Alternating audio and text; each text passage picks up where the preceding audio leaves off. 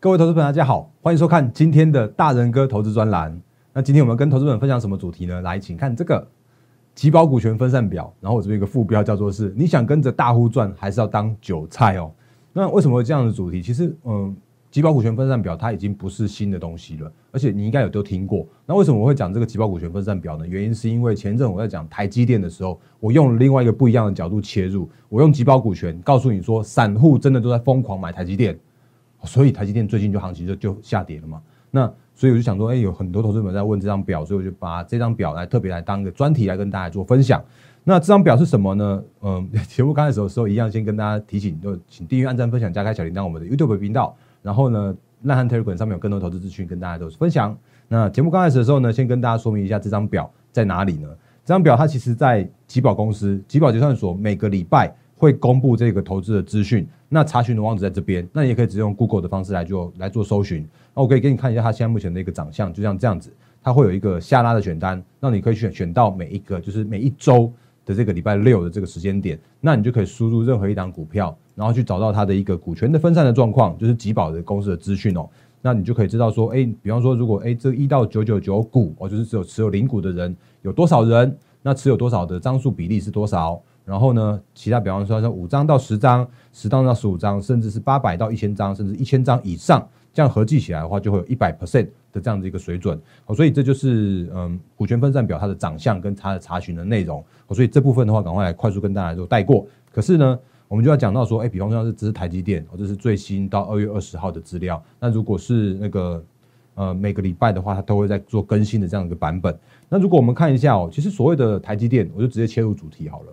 哎，我我相信你应该会街头巷尾，甚至是吃饭的时候，都会听到隔壁桌在讲说：“哎，台积电多好多好多好多好。”可是当这件这件事情发生的时候，那我反而要提醒大家，要要做一个小心，做一个警觉。原因是因为，如果都大家都知道所谓的台积电的好了，或者是说大家散户们都开始在做最做所谓买进台积电的这样的动作了，那反而是会是一个台积电的短线的高点这样的现象。当然，我还是要说短线高点啦。原因是因为中长期的趋势，我依然看好台积电的全球的领先的地位。那我们来看一下这个，我把时间点分成是二零二零年的十二月三十一，就是十二月底的那个数字，和所谓的二月二十号的这个这个数字。那或许你在看到我们今天的影片的时候啊，已经有在做更新了。可是你可以在那个就是在集保公司的网站上面来做相关的查询。但我就切这个二月二十号的这个点给大家。那如果我们把这两个点来做分别的话，你会发现一件事情，叫做是说呢，台积电在二呃十二月三十一号，去年十二月三十一号的时候的总。所谓的股东的人数有六十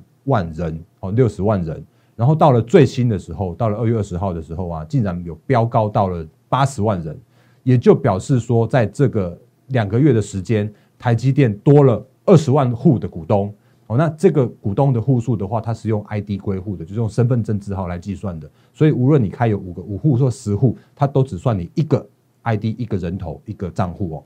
那所以在这样状况来说的时候啊，竟然多了二十万户的这个股东。那结果呢？这二十万户的股东啊，你看这个数字哦，它都是增加在这个五张以下的这个小散户、小股东们。我把它画在这边来。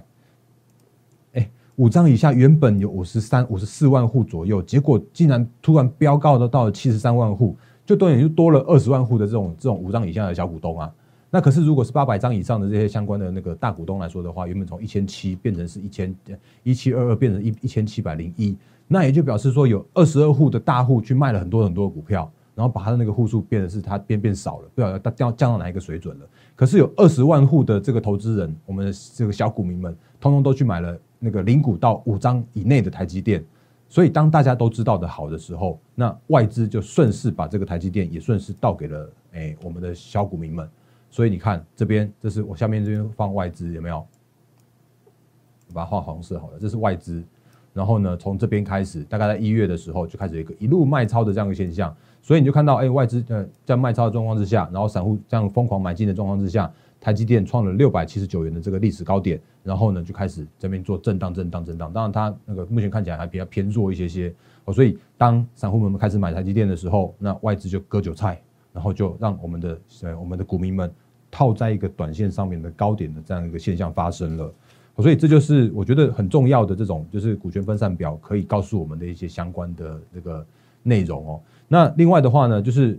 呃，我们刚刚前面提到的是，如果你看到的叫做是小小散户都在买进的话，那比方说五张、十张以下以内的这这个股数突然变多了，人数突然变多了，这就是比较偏弱的现象发生。那如果有那种所谓的八百张到一千张以上的，甚至六百多张以上的这这些相关的大户变多的时候啊，它就是一个股权渐渐稳定，然后甚至公司有可能会这这股价持续创高的这样一个动作会发生。所以，如果当你把这个散户变少了，这个当做一个条件，然后大户变多了，这个当做一个条件，然后把这两个条件一起把它集合起来，去找到一些股票的时候，那我想各位投资朋友，你很有可能会找到一些潜力的个股。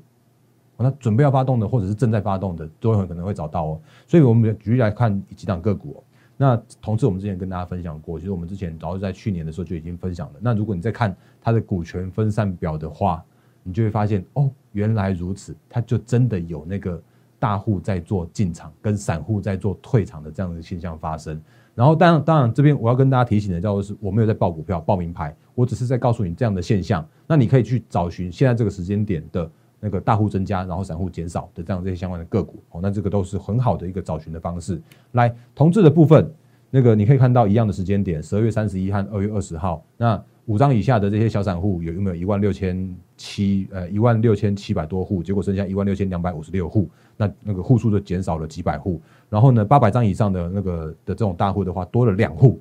然后它就一路往上往上飙。哦，那这个就是属于股权结构的一个调整，让这个筹码更加的一个稳定，然后造成了股价继续往上涨的动能。那另外一档的话是三四八三的励志，那励志其实我们这之前也跟大家不盖牌就直接分享过的这个部分。然后呢，你看到一模一样的现象发生，立志十二月三十一号的这个五张以下的这些相关的小股东们、小股民们，只有两万四千多张，两万四千多户，然后你就发现说，哦，原来它涨到一一路涨上来的时候，就少了两千户的这个小散户们。然后结果没想到，这个大户从九户变成十三户，这就是有图有真相，告诉你这些潜力股它会发动，它会跟着股权结构更加的改善之后，就往上上窜、往上上攻的这样一个动能跟趋势。哦，这些都是很很好的一个那个这些分享。那我没有特别去找什么样的股票出来，而是我就找这些股票出来，它就真的有这样的现象发生。那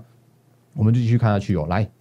下一档的话就是四星 KY，四星 KY 我觉得更是一个那个还蛮蛮那个蛮有趣的例子哦。你看它的股价从一月就是从十二月三十一号在六百多块一路创高到接近千金股王这样的位置。那如果你看它的这个所谓的股权分散的部分来说的话，那个五张以下的这个原本有七百哎七千八百多户，然后一路创高的过程中涨了三百多块，就是涨到快千金的时候，这个五张的以下的股东竟然卖掉了诶三千多户。然后剩下了五千七百二十三户，那也就表示说一路这样往上涨上来，这些小股东们就一路卖股票、卖股票、卖股票。那卖股票的时候呢，就发现一件事情，叫做是啊，股价就回不去了。